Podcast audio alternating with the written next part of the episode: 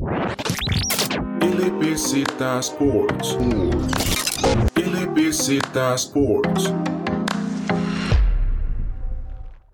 Muy buenas a todos y a todas. Volvió el podcast del mejor campeonato de fútbol de todo el planeta. Estoy hablando de la UEFA Champions League, no de broma. Estoy hablando del Campeonato Apertura 2021 de acá, de Costa Rica. Están las semifinales. No hicimos podcast de previa de las semifinales, pero por supuesto que vamos a analizar todos los partidos de acá hasta que se termine el torneo. Entonces, eh, pues como es costumbre, me acompaña Luis Zamora, Alejandro Echandi no nos está acompañando esta vez, pero ya con Luis tenemos suficiente conocimiento y suficientes comentarios y de vez en cuando suficiente polémica también. Entonces, Luis, ¿cómo estás? Hola Julián, creo que es la mejor presentación que me han dado en mi vida, en cualquier lugar, eh, y me siento honrado, la verdad. Pero sí, aquí estamos para hablar un poquito acerca de como ya dijo nuestro presentador del día de hoy, el mejor campeonato de la historia del fútbol. Eh, hay gente que lo compara con ligas internacionales y la verdad es que no, no, no, no, no llega. Y bueno, fueron dos semifinales bastante interesantes y hay de qué hablar. Sí, por supuesto, en realidad hay mucho. Eh, tenemos un partido que, a ver, fue más que todo de un solo equipo, pero ese fue la sorpresa, digamos, un resultado que la verdad poco se pudieron haber esperado. Y el segundo es un partido con bastantes goles, también con cierta dosis de sorpresa y que pinta para una vuelta muy interesante, pero como es costumbre aquí en el EBZ. Vamos hablando por orden de cómo se jugaron los partidos. La primera semifinal fue la del miércoles en el Ricardo Saprissa. El Deportivo Saprissa le ganó 3 a 0 a Herediano. Herediano llevaba 13 partidos invicto, todos los partidos con Justin Campos, y llevaba varias jornadas, no recuerdo el dato exacto, pero llevaba varias jornadas de no recibir ni siquiera un gol en contra. Y justo en este partido termina recibiendo 3. Entonces, un resultado sorpresivo, la verdad, Incluso los morados que querían que ganara prisa no creo que hubieran predicho un 3 a 0, que prácticamente define esta serie y manda a Herediano a la, a la final final y a Saprisa le da vida. Y nada más para hablar un poquito de la previa antes de, entrar con el análisis del partido en sí, recordemos que Saprisa cambia hace poquito de entrenador, llega Iñaki Alonso, el equipo poquito a poco se le van viendo una cara diferente, va jugando como más rápido en las transiciones, se ve tal vez un poco más de orden, pero aquí, eh, para hablar un poco de los antecedentes, tenemos que Saprisa había perdido 3 a 2 con Heredia en la tercera jornada en la cueva y en el segundo partido, que fue en la jornada 14, Herediano le ganó 2 a 1 a Saprisa. Entonces, en el frente a frente, este campeonato, los dos partidos los ganó Heredia. Y sin embargo, como podemos ver, la historia de estas semifinales es totalmente diferente. Y ahora sí, después de dar esta previa un poquito larga, pero bueno, ahora sí le doy rienda suelta para que hable Luis. Cuatro jornadas llevaba Heredia no recibir gol. La última vez que había recibido gol fue contra Santos, el equipo más goleador del torneo en Heredia, de hecho. Bueno, en Heredia no, porque no está jugando en Heredia, pero la gente entiende que Heredia es local. Me encantó el planteamiento del partido por lo menos en la parte táctica de Iñaki Alonso, que los que no se han subido a la Iñaki Neta todavía tienen chance. Eh, yo la conduzco por aquello. Bastante curioso, porque yo no me esperé que saliera Céspedes de titular. Ahora voy a comentar un, poco el funcionamiento de la media cancha de esa que creo que fue excepcional y creo que es la clave del por qué esa prisa superó a día tan fácil. Esa prisa ganó mucho con Céspedes porque en la zona defensiva no sufría por una banda. Y Walter Cortés se siente sólido al no estar recibiendo tanto, tanto ataque, que de hecho eso es otra cosa. Walter Cortés sale del partido bastante bien librado, creo que es de los mejores partidos que le hemos visto. Y en la parte de atrás todo muy bien. Waston no tiene errores, que eso ya es de por sí un beneficio, porque es, casi que siempre seguro que va a tener algo de error. Y Aubrey David, que viene siendo el defensa central más regular de los últimos cuatro torneos cortos. Fácil, no de esa prisa, sino del torneo. Es, creo que ha sido titular durante la mayoría de los partidos de los últimos cuatro torneos y ningún defensa central ha logrado esa regularidad. Y ahora viene para mí eh, las dos piezas más importantes de este Saprisa. Marvin Angulo y David Guzmán. la estrellita del partido yo se la doy a Guzmán. Ahorita comento por qué. Luego, Bolaños y un Villegas muy desaparecido, que ocupa una posición que tal vez pudo haber ocupado Pemberton, creo que de mejor manera. Y adelante Orlando Sinclair, que sin mucho trabajo termina anotando un gol y bueno, cumple. Por parte de Herediano, quiero destacar un par de cosas. Creo que donde recae el problema del Herediano es que salió con un exceso de confianza, pero no este exceso de confianza moral en el que se cree ganador, sino como un exceso de confianza eh, deportivo, digamos, como que sentían que tenían una superioridad hombre por hombre y, en la capacidad creativa y futbolística, y al final se termina viendo reflejado que, que una buena primera etapa de torneo no es suficiente. Muy mal Aaron Salazar, creo que nunca he dicho esto en un podcast, pero sí, ese partido estuvo muy mal, al, al, igual que la mayoría de la zona defensiva. No sé por qué Keisher Fuller juega banda cambiada y tampoco sé si es bastante habitual. Julián es el que conoce más ese tema, pero creo que hubo un error ahí que Fuller termina, por la banda de Fuller se terminan cometiendo un par de errores que derivan en gol. Y lo único rescatable del partido de Herediano es Jelsin Tejeda, que me gustó bastante por demás, creo que hay poco que hablar. Si quiere, Julián, hable un poco usted de eso y yo después hablo del partido de Guzmán y el partido creativo de prisa. Me parece a mí que los, los que peor parados salen en Heredia son los laterales también. Aaron Salazar, estoy de acuerdo, estuvo fatal y en realidad, Aarón venía jugando, lo puso de lateral hace unos cinco partidos más o menos Justin Campos. Lo puso de lateral, probó, lo terminó haciendo bastante bien, incluso marcó goles, tenía llegada al área y demás. Pero más que una solución, yo siento que era más como una medida temporal. Algo que estaba funcionando en el momento, pero que no iba a funcionar siempre. Y en este partido, que ya es ahora un partido de peso contra un rival, pues ya con renombre, con jerarquía y demás, que ahí sí se nota donde Aaron Salazar pues no está acostumbrado a ser lateral. No le vi un solo centro bueno, que eso ya en un lateral es decir muchísimo. Es algo que obviamente Justin Campos va a tener que mirar de cara a la vuelta. Y lo otro, lo de Keisher Fuller. No estoy diciendo que sea normal, pero lo que sí es normal es que Justin Campos no ha encontrado un lateral izquierdo en todo el campeonato. Esta temporada lo que hacen es que traen a Diego González, que ya había estado antes en Heredia y pues por ahí generaba cierta ilusión. El punto es que Justin Campos no le tiene confianza a Diego González. Y si no está Diego González, si no ve a Suander Zúñiga como lateral izquierdo y lo ve como extremo, pues de repente no hay un lateral izquierdo en toda la planilla. Y entonces, antes que poner algún central en esa posición, pues mejor cambiamos de banda que Isher Fuller. Y el partido es horrible. El partido de Fuller es espantoso. El despeje del segundo gol de Saprisa es una asistencia pero al mismo tiempo se nota mucho porque es un despeje de un jugador que es derecho, o sea, despeja hacia el centro porque ese es como el perfil que tiene y se nota mucho, o sea, el error es muy notorio, es un error incluso de, o sea, que no deberían hacer ni siquiera los juveniles, ahorita que está como de moda la, liga menor, por dicha, pero igual es algo que pasa porque, porque es derecho, ¿no? O sea, y, y ese es como el despeje que tiene. Después de ahí, Basulto le vi un partido bastante flojo, la verdad. Y pues bueno, si ya los dos laterales y uno de los centrales juegan mal, pues la defensa va a estar terrible. A mí el partido de Chelsea no me gustó. Vamos, es que tiene dos caras. Por un lado, muy bien defensivamente, haciendo los recorridos, cubriendo espacios, pero falló demasiado en salida de balón. Por ahí yo siento que se nota que viene recuperándose hace poco de una lesión, termina pesando. Orlando Galo no es ese jugador que te va a resolver la salida de balón. Entonces, por un lado la defensa estaba mal, por otro lado Heredia le costaba tener la bola, la posesión y a partir de ahí todo mal. Gerson Torres tuvo mal partido, de hecho sale, sale de cambio al medio tiempo. El propio Justin dice que, que es normal que los jugadores no tengan su día, que sí es normal, pero, pero ya son como demasiadas cosas malas que se le juntan Heredia y pues el 3 a 0 lo termina reflejando. Enfoquémonos en el lado de esa prisa del partido. Guzmán hace algo muy interesante y esto, en esto tiene que ver muchísimo Angulo. Bolaños tiende a bajar muchísimo, a ayudar a generar.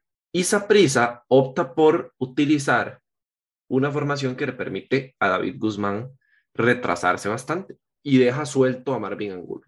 Como Marvin Angulo estaba suelto, a veces lo veíamos en la izquierda, en la derecha, adelante, ayudándole a Guzmán a salir. Pero lo más importante de eso es que ayudaba muchísimo a Saprisa a dejar espacios, porque siempre jalaba la marca de alguno de los dos mediocampistas que lo andaban siguiendo de cerca. Eso hacía que existieran espacios entre la, media cancha de Heredia y la parte alta de esa prisa.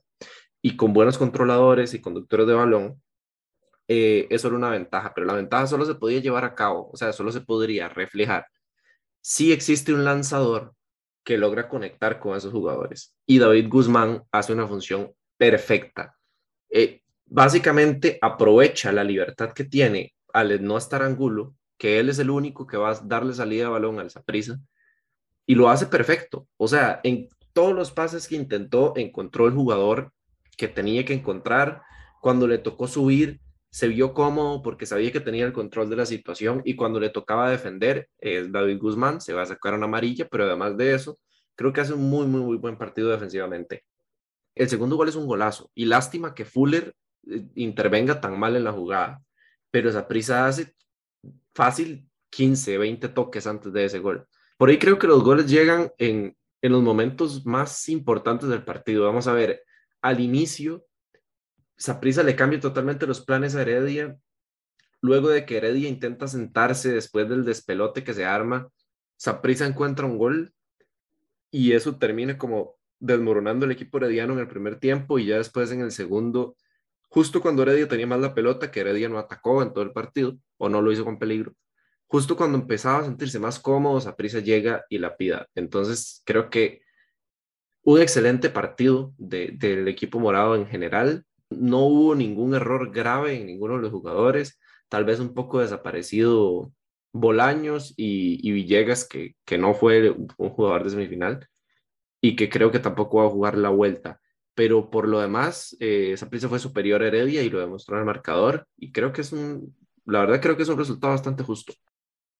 Estoy de acuerdo con Luis, ya esta serie se puede dar Ah, a ver, un equipo como Heredia no puede llegar con la mentalidad de que ya está derrotado y ya pues, está perdido y verdad, pero eh, más que tratar de buscar una remontada, digamos, este yo creo, yo sí trataría como de, ir cambiando las cosas, ir buscándole soluciones a lo que pasó en el partido de ida, porque recordemos que Heredia no tiene la final asegurada, la final final, y cabe la posibilidad de que sea contra Saprissa otra vez. Entonces, al menos usar este partido como una clase de prueba para ir solucionando lo que salió mal en este partido de ida. Eso es, así es como yo lo afrontaría y obviamente pues tratar de hacer el mejor partido posible, creer en el yo creo, pero, pero ir con esta mentalidad de por lo menos cambiar las cosas y que se vea una mejor cara de Herediano para llegar con un poco más de confianza a lo que sería la final y pues bueno, ya con esto pasamos. Están, bueno, para Luis, jugador del partido David Guzmán. Sí. Para mí, Marvin Angulo. Ok, ahí lo dejamos.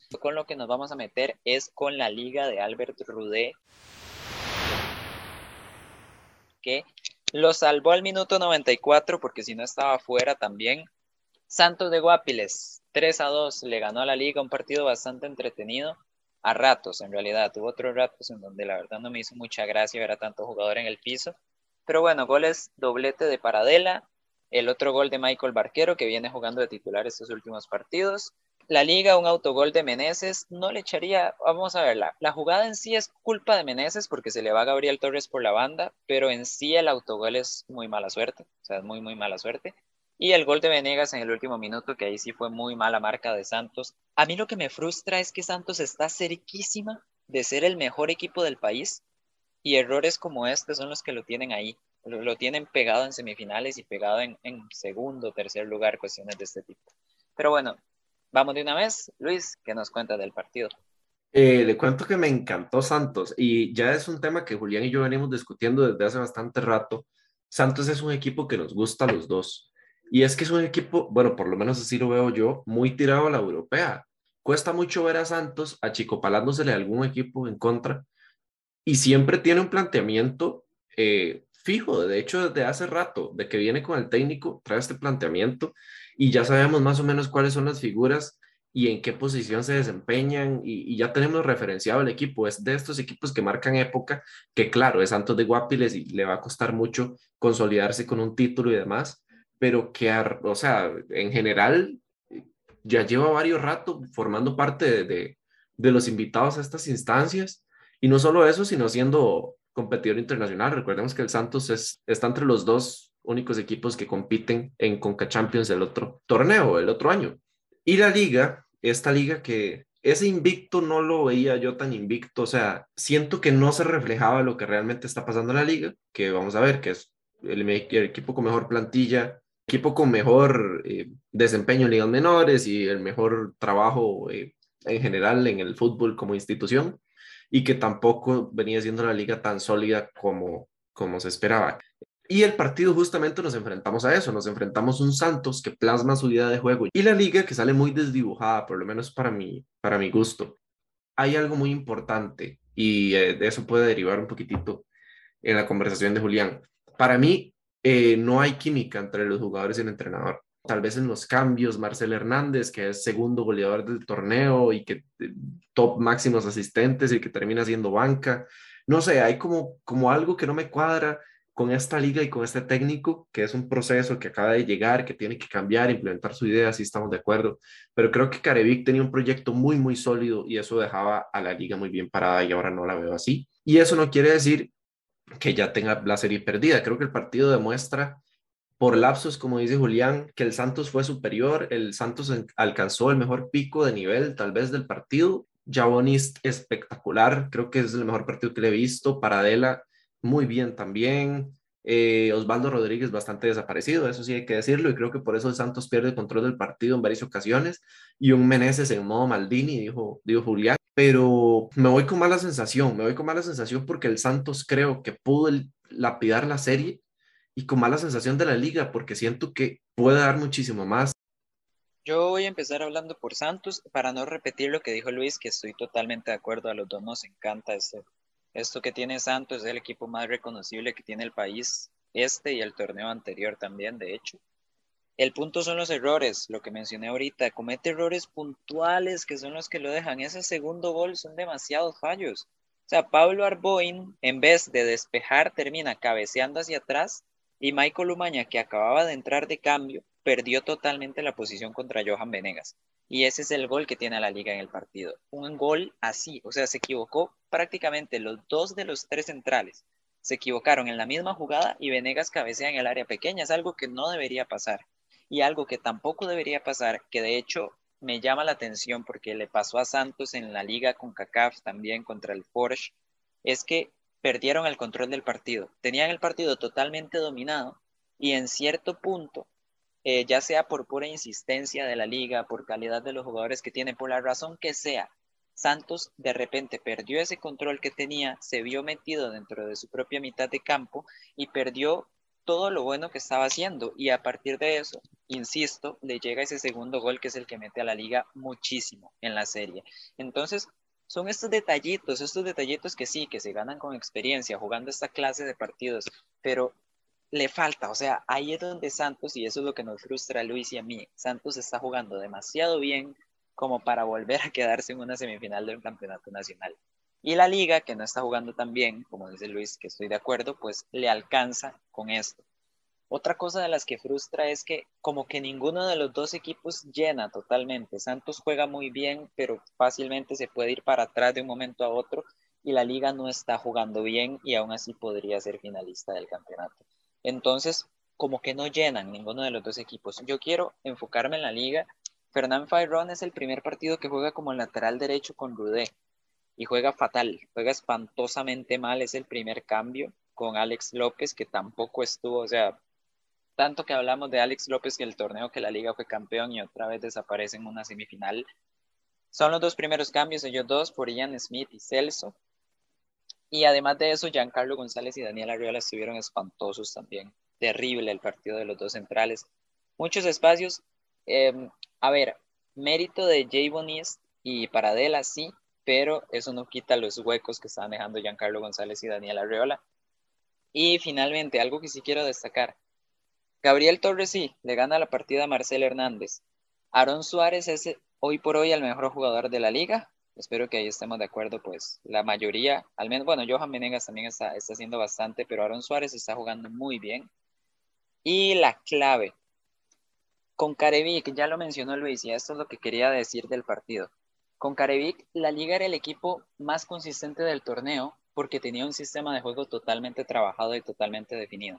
Uno siempre podía confiar en la liga, uno siempre podía confiar en que Alex López y, Brian Ruiz iban a tener una buena salida de balón, eh, por más que Brian jugara 60 minutos o menos. Eh, uno siempre podía confiar en el cambio de juego Alonso Martínez, que iba a ganar línea de fondo, iba a tirar un centro, Marcelo Venegas iban a hacer un gol, son este tipo de jugadas que tenía la liga que lo hacían consistente y lo hacían quedar de primer lugar con 10, 15 puntos por encima del resto. Después, en los partidos a ida y vuelta, que estamos de acuerdo, Carevic no tenía como el carácter para hacer los cambios o para hacer las, los ajustes necesarios y por eso la liga se quedó corta tantas veces. Además de lo que pasó con Sorpresa el torneo pasado, que es algo excepcional. Pero el punto es que ahorita ya no. O sea, no está eso. Vemos a un Alex López que otra vez desaparece en una semifinal. Alonso Martínez está teniendo un torneo muy malo y para mí el torneo, para mí en el clausura 2020 fue el mejor jugador del campeonato. Y nosotros de hecho creo que lo teníamos en el podio en los premios de LBZ y ahorita está muy mal. Y entonces, como dice Luis, se pierde Marcel Hernández, de repente no tenemos lateral derecho, de repente los centrales no convencen y hay que rotarlos. Entonces, como que se ha perdido esta estructura al sacar a Carevic. Yo no estoy diciendo que estuviera mal sacar a Carevic, pero sí se perdió la estructura que había con él y entonces como que hay que volver a empezar de cero con este equipo, que son muy buenos jugadores, sí, pero no basta con eso, lo vemos en todo el mundo. Entonces como que hay que volver a crear un sistema. Rudé lleva apenas nueve partidos y todavía está como, como ahí en el limbo entre una cosa y la otra. Y esta liga no convence y aún así está apenas un gol de meterse en las semifinales para terminar con la liga y terminar un poquitito por la serie, creo que el, el, partido es un claro reflejo del, de lo que estamos hablando y creo que los dos tenemos bastante razón. Eh, le acabo de meter un puñetazo al micrófono. Creo que los dos tenemos bastante razón y no por, o sea, no por vanagloriarnos, sino por el hecho de que son cosas bastante evidentes lo que estamos diciendo para mí la liga sí se equivoca mucho sacando a Caribic porque había sido el mejor equipo de los últimos cuatro torneos cortos. De hecho, si esto hubieran sido, o sea, si el campeonato nacional hubieran sido ligas normales, Alajuelense llevaría un tricampeonato de la mano de Caribic y estaría siendo alabado. Pero lastimosamente eh, las cosas no son así y bueno, la liga toma una decisión que para mí es bastante equivocada. Entonces, conclusión general, el Santos es el equipo más sólido del país, el más reconocible, dijo Julián, estamos de acuerdo, pero siento que no sé si se debe a profundidad de plantilla o tal vez a malos momentos o errores puntuales, como dijo Julián, no logra establecerse como tal y la liga es el equipo con mejor plantilla del país, pero no tiene una identidad, no es un equipo reconocible. Es un equipo con muy, muy buenos jugadores, los mejores del país, pero es un equipo que le cuesta mucho. Y creo que es totalmente lo contrario que pasa en la otra semifinal, que tenemos un equipo que para mí no tiene la mejor plantilla como Heredia, pero que tiene una identidad súper clara con Justin Campos y tiene una idea de juego que es totalmente reconocible, que es como juegan la mayoría de equipos de Justin Campos, y tenemos un Saprisa, que es prisa en instancias finales y que uno sabe que normalmente no juega bien, pero tiene la misma plantilla de siempre y sabe uno que en esas circunstancias va a sacar el colmillo y probablemente de pelea. Entonces creo que se contrapone bastante eso y a partir de ahí es que esta semifinal, una está tan decidida porque creo que se impone un estilo sobre otro y en otra está como en la cuerda floja porque hay dos estilos que no logran consolidarse del todo, que están chocando. Y ahora sí, para terminar, em, posibles cambios, voy a darle un chancecito a Luis tal vez para que se lo piense. Yo en la liga no lo dudo, Fernán Fairón no me empieza el siguiente partido como lateral derecho y me plantearía algún cambio por las bandas, porque Alonso Martínez no me está rindiendo y el punto es que Alex López, que era el mejor socio que tiene, tampoco me rindió en este partido. Entonces por ahí no me sorprendería tal vez un Celso Borges titular, tal vez no sé, un Carlos Mora incluso. O sea, no estoy diciendo que es lo que me gusta, pero sí esperaría uno que otro cambio por parte de Rudé, el de Fairon de fijo. Y en Santos más bien me espero lo mismo. Salió lesionado Alvin Bennett, que probablemente vaya a jugar Michael Umaña de titular, pero después de ahí lo mismo. O sea, Santos es un equipo muy reconocible y parte de lo que tiene es que los cambios, o sea, no suele haber tanta diferencia de nivel entre los cambios y los titulares. Entonces por ahí, a ver, quitando a, a East, Paradela y tal vez Osvaldo Rodríguez, que sí son como insustituibles, los demás tienen cierta cuota de, de cambio. Eh, bueno, Meneses a este nivel también es insustituible. Pero eh, me parece a mí que, eh, bueno, Luis, si tiene alguna sugerencia, así como para alguno de los entrenadores que la haga, y de paso que me diga cuál fue su jugador del partido, que yo creo que estamos de acuerdo los dos. Javon East, easy, el mejor del partido, fácil. Y el que, el que diga que el que diga que fue Paradela no vio el partido. El que diga que fue Paradela eh, seguía por los goles. Sí, sí, sí, sí. Sí, es, es, el que le da el balón de oro a Lewandowski, exactamente. Ok, ok, son diferentes puntos de vista, sí. Eh, los que nos escuchan conseguidamente saben que, bueno, Luis, Luis se lo hubiera dado a Messi, ¿cierto? Sí, yo se lo daba a Messi. Ok, yo se lo daba a Jorginho, para que vean aquí. Jesucristo Redentor. Eh, muchachos, quedémonos con los cambios que haríamos en la liga. Yo... Sí, no nos quedemos con el balón de oro, por favor, porque se nos alarga muchísimo el podcast. Pero, eh, pues sí, Jay Bonis, jugador del partido. Yo diría que incluso el jugador de las semifinales, ¿no? Yo creo que sí podríamos decirlo, porque fue un partido demasiado brutal. A mí me gustó más Jay Bonis que Angulo, por ejemplo, y Angulo me pareció el mejor del otro partido. Sí, sí, ah, básicamente por eso. Creo que hay uno muy claro en un partido y el otro hay par que destaca. Entonces, sí, sí, sí, Jay Bonis. Y con esto cerramos. Julián, un momento, yo no hago mis cambios. Luis, ah, bueno, que Luis tiene cambios, ¿cierto? Claro.